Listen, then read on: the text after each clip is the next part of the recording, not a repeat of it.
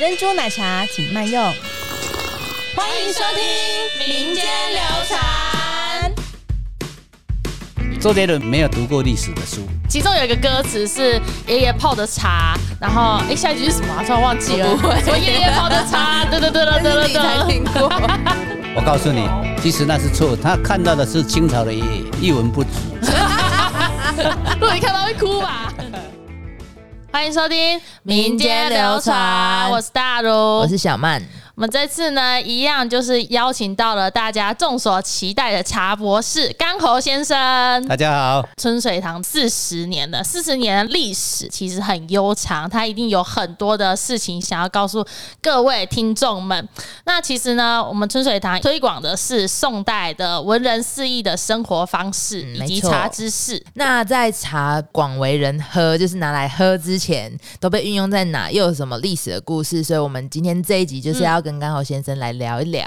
那哦首先呢，嗯我们想先问问看，就是因为我们有听说过神农氏尝百草的时候发现的茶叶这个神话故事，想要询问说茶的起源到底是从哪里来的？哦，我们春水堂是已经四十年，对不对？对，嗯呃，茶的年纪大概有五六千年哦。嗯，有数千年对对对对。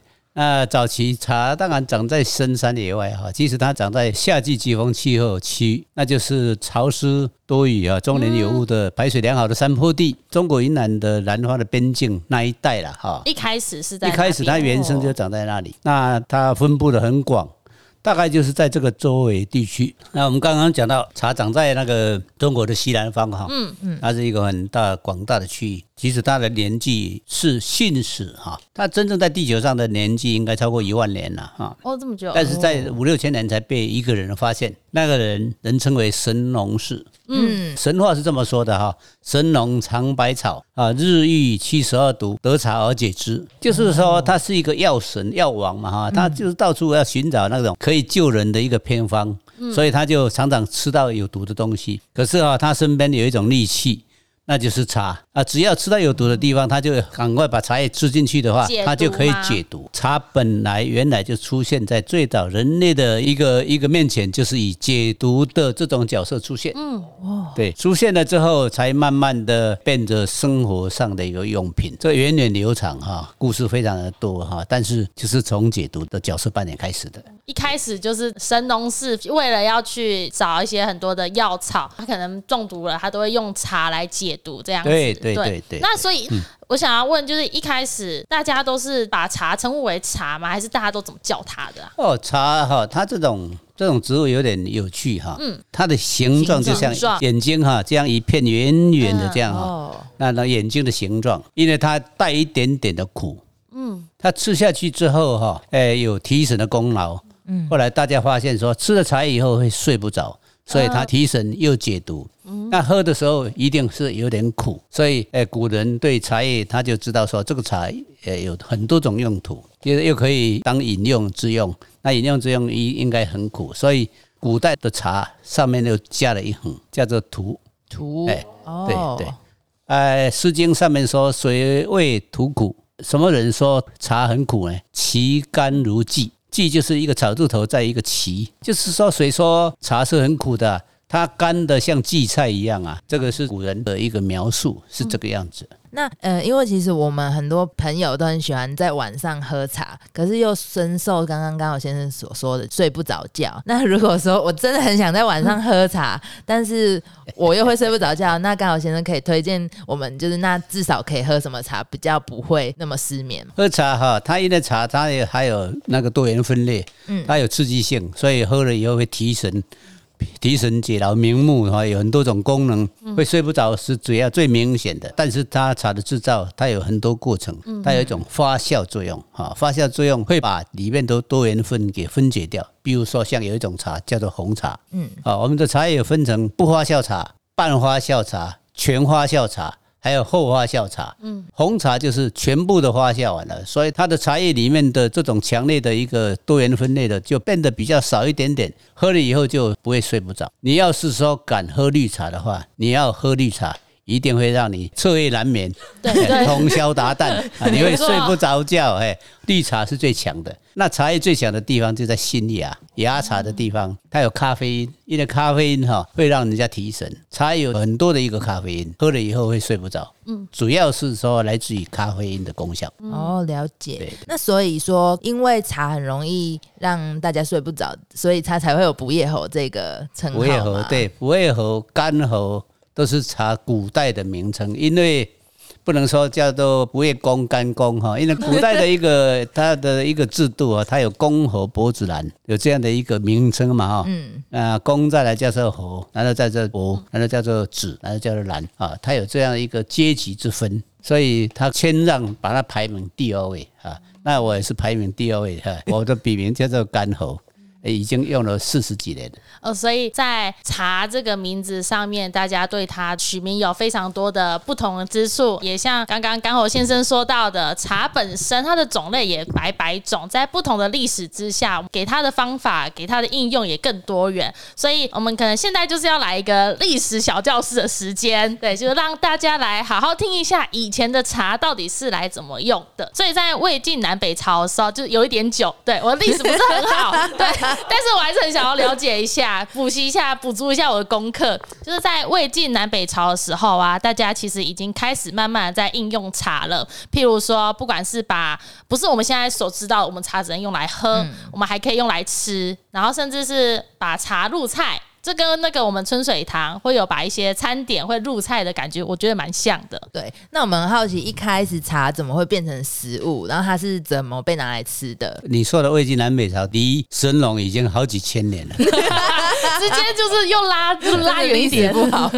它是这样的，它渐进式的。嗯嗯，它茶叶啊，它从古代的时候是野生的。嗯，那到了汉朝的时候，大概有两千多年前开始就有人工种植，在四川啊，在云南那边很多人工种植。为什么要人工种植呢？因为野生的已经不合乎人的需求的满足，因为量越来越大，哦大家越来越所以必须要用人工去种它，嗯变成一区一区的一个菜园，要饮用的时候方便。我们刚刚不是说茶很苦吗？对。啊，茶很苦的时候，但是要享用它，必须要有一点点的一个调味。所以茶浇料大概古代的时候，我们把它拿来当做纯饮料，不会说只有茶而已，一定会给它调一点味。嗯，比如说加葱啦、加姜啦、加盐水啦，这是香菜啦，哦，甚至甚至加一些盐哈。哦，你会问说为什么不加糖？我告诉你们哈，你们要是这么问的话啊，你们就呆了。为什么？因为古代的糖没有那么容易取得，古代的糖大概都是蜂蜜，蜂蜜只有贵族才有可能享用。蜂蜜是个很珍贵的东西，糖是在什么时候才开始有？十七世纪才从中南美洲广泛的流传到到东南亚、到亚洲各个地方。糖的历史才两三百年而已。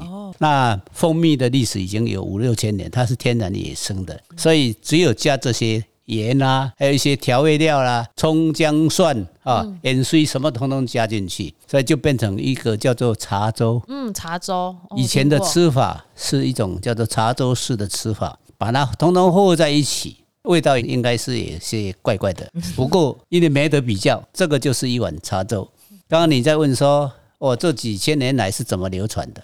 我告诉你，它的流传一定是从民间开始，民间是在厨房里面的享用，慢慢的贵族发现说，哎，怎么会平民有享享受这么好的东西？不行，哎，你们要进贡给我，那就慢慢会流传到上流的一个社会。啊，汉之后，他开始魏晋南北朝，他也乱了一阵子，但是魏晋南北朝是呃人类的一个变动时期，也是一个记载最丰富的一个时期。我们在魏晋南北朝的时候，看到有一本书哈，叫做《世说新语》，就是在记记录魏晋南北朝的十六国里面有很多很多的一个历史上面的记载。那其中有记载说，古代的人怎么喝茶。我们对喝茶的了解都是从一些文人的记载上面来做了解的。呃，其中有一篇谈到叫做茶，他把他们称为水鳄，水水鳄鳄水鳄就是水灾的意思，恶就是厄运的意思哈。为什么会呃因为茶很苦，嗯，但是上流社会已经开始在流行喝茶了。那喝茶可是他又加了乱七八糟的东西，一定不怎么美味了。可是，呃，在上流社会的应酬里面，却把它当做盛情。我这个太有诚意了。要是说你来了我家，我不给你一碗乱七八糟茶的话，你就不叫做有敬、有诚意、有敬意。所以我就会请你喝这一碗茶。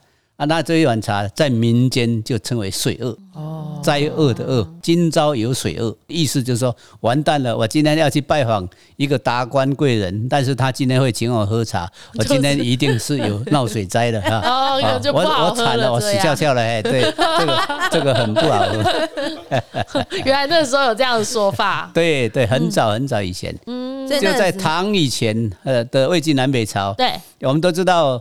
魏晋南北朝是在汉朝之后的，跟唐朝之间五胡乱华的时候，嗯，其实也是中国最动乱的时候，也是中国记载很多很多生活很多丰富的时候，嗯，一直到了唐朝才慢慢的开始简化它。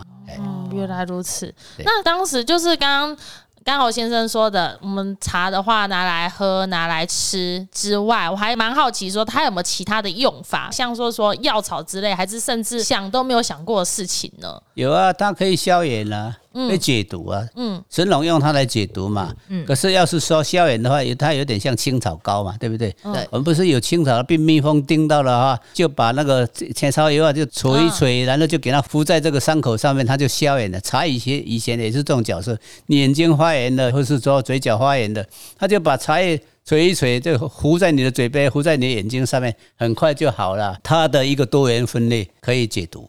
它可以消炎，而且它当成外用，它可以当成药；当成内用，又可以提神醒脑啊，消除疲劳。它的功能非常非常的多。那它可以用来洗东西之类的吗？洗东西比较没有吧，因为它太珍贵。那个时候的茶叶应该是是很贵的哈，因为是稀少的东西。是魏晋南北朝的时候就很贵对对对，那个时候没有在中国的唐之前的茶叶。北方哈，那南方的茶区，它是从四川流传过来的嘛，都是从川中运送到千里迢迢到中原，到荷兰那边去。那南方六大茶区还没开始形成之前，北方茶区的茶种的并不多，而且茶过了秦岭就不能生长，所以大部分都是从川中运上去的，所以是个很珍贵的物质。平民百姓，我想。哎，有的人可是可以吃得到，但是并不是很普遍，大部分都流传在王公贵族之间，所以也算是奢侈品的一种。奢侈品，奢侈品。我一直以为它是一个很生活化的事情的，原来它还有这么一段历史，就是大家没有没有很珍贵，对，很珍贵的东西。那我们好奇说，既然那时候这么珍贵，就是从它采下来，然后要送到就是朝廷里面，会怎么贮存？就是不然运到之前它就会坏掉。没有没有，都在茶区完成。茶区它会怎样做成一块饼？哦，饼。它一采下来，嗯，一定要先过炒还是蒸？炒就是把它清炒一下，蒸就是把清蒸一下。首先一定经过这个过程以后，才给它变成的一块、一条、一丸、一坨还是一角啊？各种形状都有。它就是绿茶团，诶，我们在享用它的时候，必须要有很多种工具才可以把它分解。所以茶叶的原型，在茶区原型是片状的，一直离开了产地，它就变成各种形状，因为都已经被蒸过、被炒过了、被煮过了之后，才变成不会继续发酵的，它还保存了一个成分在。要是说你不理它的话，它会变成什么？茶叶再再下来，它就变成一片枯叶，跟一般的树叶没什么两样嘛。枯掉了，里面就没有所有的有用的物质都弄流失掉了，就不再是茶叶，就是一颗一一片枯叶而已。所以茶叶是当当它形形成这么多的一个角色扮演。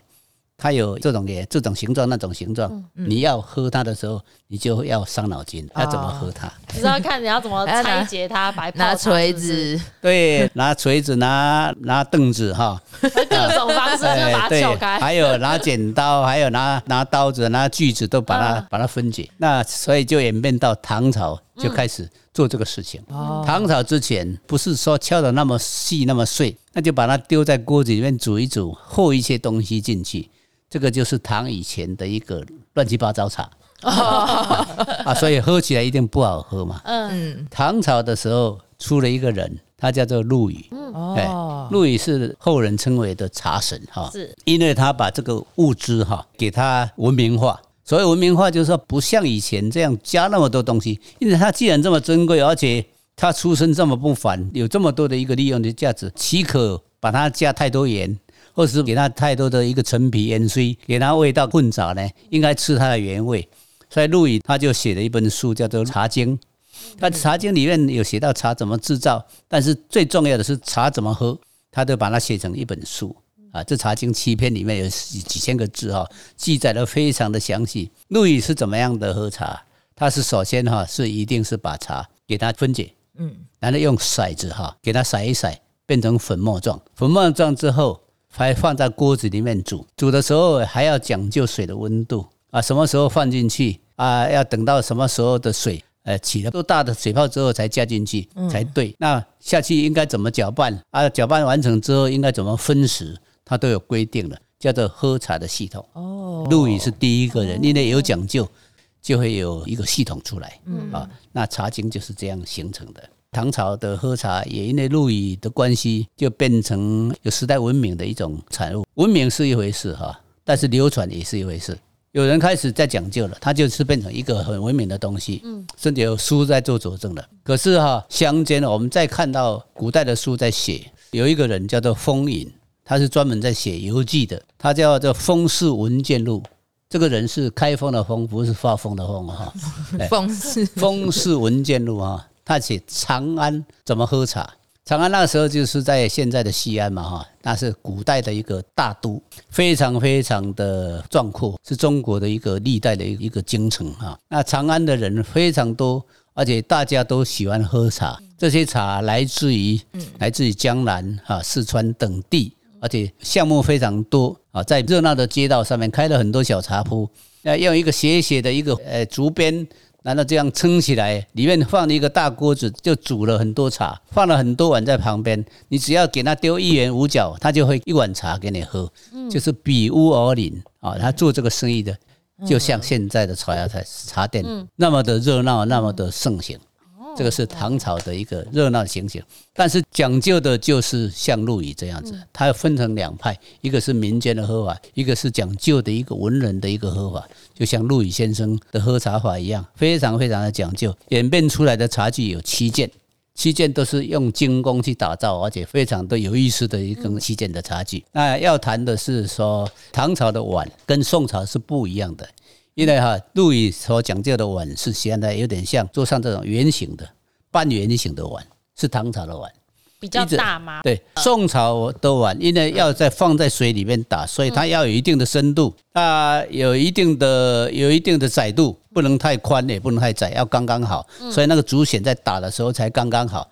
可是唐朝，因为它是从锅子里面掏出来的，而且要方便喝，所以口都比较斜一点的。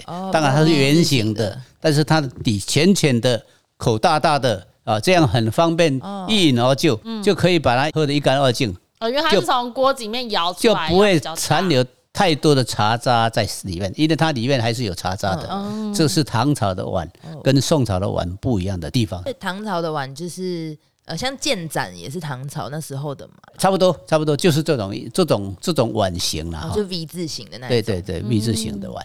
哦，我之前有听过一首歌，就是周杰伦他有一个很有名的歌，其中有一个歌词是爷爷泡的茶，然后哎，下一句是什么？突然忘记了。我爷爷泡的茶，对对对对对对。你才听过。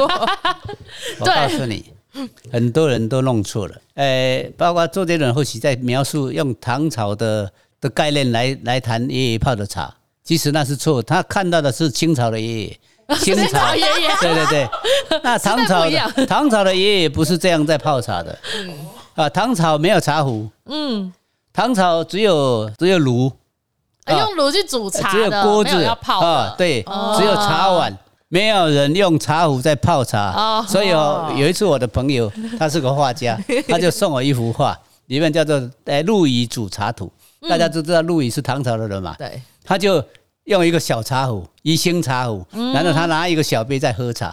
我说这一幅画一文不值，因为他弄错了，实在错误，对对对，物质的物质的，那差了差了几百年。如果你看到会哭吧？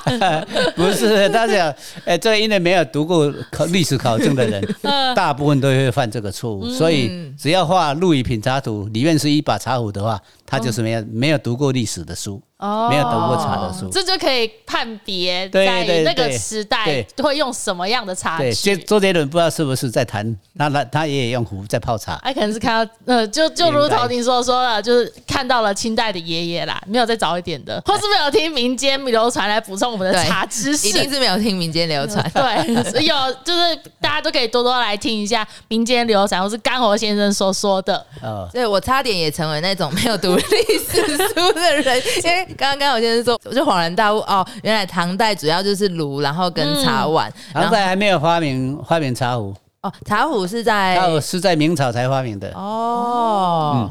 唐宋元哦，那很后面。哎，那宋所以宋代也没有茶壶，宋代也是茶碗，哦也是茶碗，对也是炉哦宋代也是哦，不过宋代的的碗跟唐朝不太一样，嗯，因为唐朝是在那个呃炉子里面煮的，对对对对对，宋朝是把茶磨成粉之后放在碗里面泡的，泡牛奶一样。哦，就是点茶那一种，哎、对，用用那竹筅把它打成泡沫状，然后一碗一碗的喝。嗯，要是有的话，也是放在一个大一点的缸子里面，综合的一个饮料，嗯，才分到碗里面，也是分到分成这种 V 字形的碗再喝。哦是宋所以代的对点对，宋跟朝唐朝是不一样的。那我想问一下，刚好先生，就是因为我们呃，我跟大如，我们对于古代在喝茶的画面感，我们只能从宫廷剧里面得到。我想要问一下，就是他们宫廷剧里面有时候在描述喝茶，他们都用盖杯还是什么器具？那是有真的符合当时吗？看哪一朝啊？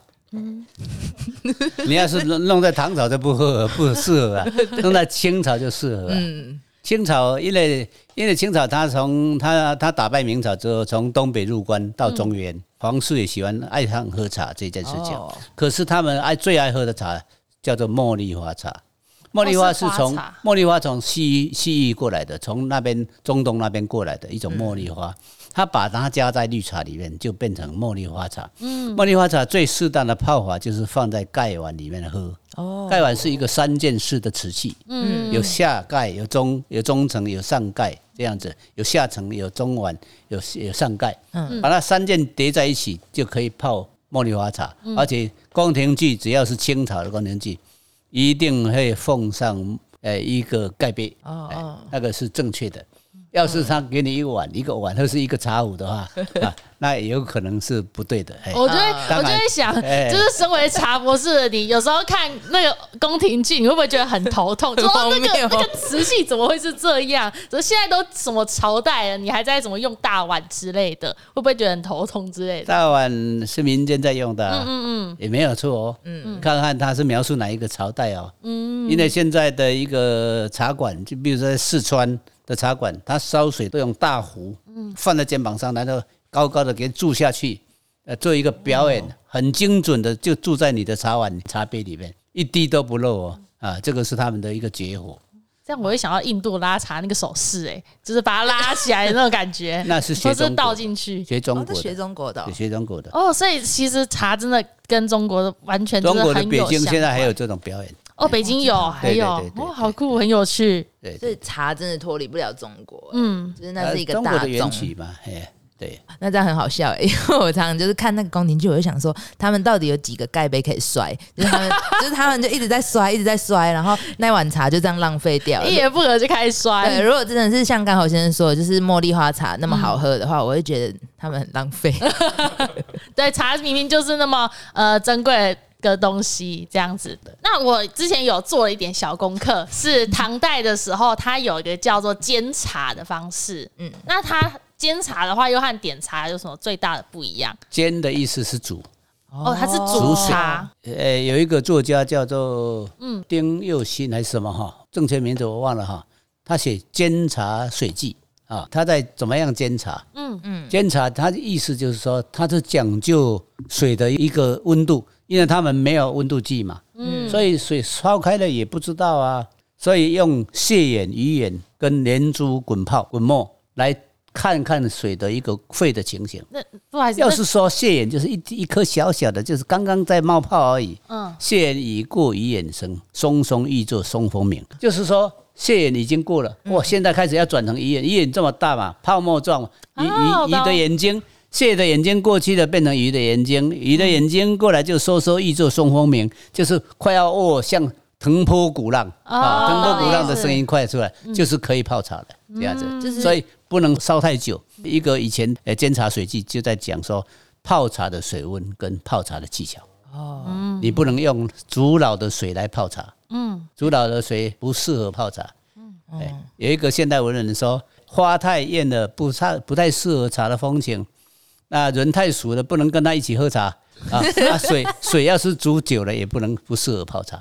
哎，哦，原来是这样。好像是林清玄讲的。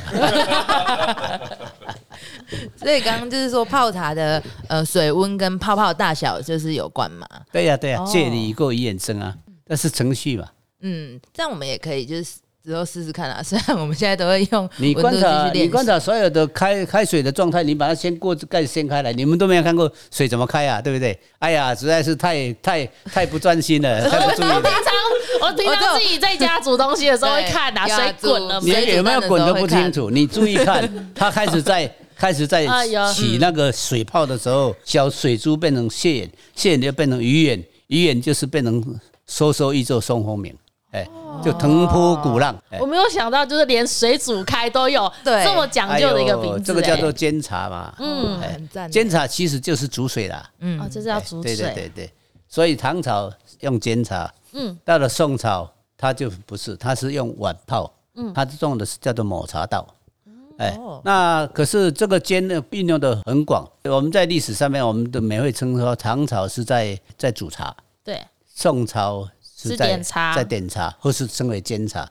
日本的一个煎茶道、抹茶道，其实它就是呃区分各种不同的一个泡茶方式。嗯嗯，日本的抹茶道就是宋朝的一个一个晚茶，它从中国流行过去，变成他们的一个抹茶道。嗯，那煎茶道是壶泡文化，壶泡文化是从清朝再传过去的，因为日本在接收中国的茶叶，他从唐朝就接收了，可是他拿不到茶叶，因为茶不给他，茶种不给他。那茶叶哈、哎，一直到十一世纪的时候，也就是宋朝的时候，中国才给他茶叶茶具啊，让他们自己种在京都的比瑞山、比须山哈、这个这样一个地方哈、开始有有了日本的一个种茶。十一世纪一直到了十六世纪，就形成了日本的抹茶道的开始。嗯，可是哈、哎，为什么他后来也会接受煎茶道？煎茶道的意思就是壶泡文化。嗯，他因为他有一个政策叫做锁国政策，他曾经把国门关起来，不接受外来的文化。当他打开之后，世界已经变了，已经是明朝了。嗯，啊，明朝的时候就流行壶泡，就开始又有人把茶壶这种泡法又带到日本去，大概是十六世纪，他又开始流行。它有两种泡茶法，一种是煎茶，一种是抹茶。煎茶是清朝的，抹茶是宋朝的，大概都是来自中国。所以他那时候呀，就是有两种方法，只是因为他们家就是我我我自己家里关门了，所以我打开了门之后，发现有另外一个东西出现，对对对，对，所以有两文化都是这样，文化是一种哦流传跟吸收。嗯，比如说，呃，我们会看哪一个国家流行什么，而且比我们先进的，我们就把它引进过来。呃，现在现在很多国家引进了我们的一个全方位的饮茶，嗯就是全温度的饮茶，手摇茶。你看现在流行到哪一个地方？全世界都有，嗯，大家都有泡王茶，都有珍珠奶茶。为什么？因为这种全温度、全加料，我们其实都模仿古代的加料的方式，只是七八糟茶那个、啊，对，只是把它加的很好喝而已。哦在古代哈，因为 它的物资不够，它加的不好喝，而且我们还加冰呢，对不对？那我们今天就是和呃刚好先生聊了，就是从很多的历史，或是对呃，甚至是到一开始的传说也好，其实在每个朝代啊的人文风情，对于茶都有很多不同的见解和风貌。对，那这样我有一个发现，想要最后再跟大如还有甘好先生分享，嗯就是“茶”这个字呢，它在结构上啊，它就是人夹在草跟木中间，嗯，其实它就是代表人，就是跟茶的发展是息息相关的嘛。是啊，是啊，嗯，对，没错，也就是因为有不同的东西，有不同的呃时间呐、像刚好先生还讲了，就是甚至我们更多不知道的朝代的背后到底发生什么事情，我我下次再给你们谈各地的怎么喝茶，各地哦，好啊，好啊，可以，因为全世界的人的喝茶都不太一样。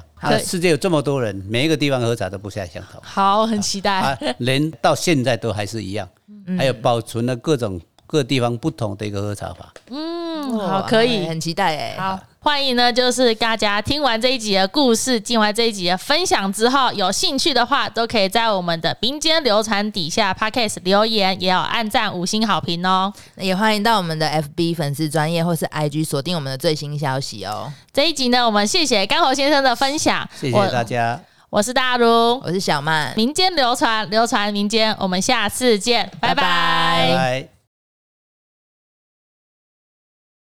南南北极这么冷，没有，也没有，没有，水烧不开。哦，对啦，那没有人会这么费事。有没有年纪很小的小朋友在喝的茶？哎，没有，对不对？都一定要是成人之后。对，那个儿童哈不太适合喝太多茶。他会太刺激了，他会睡不着，影响发育。对啊，就是这样子啊。好，好好好。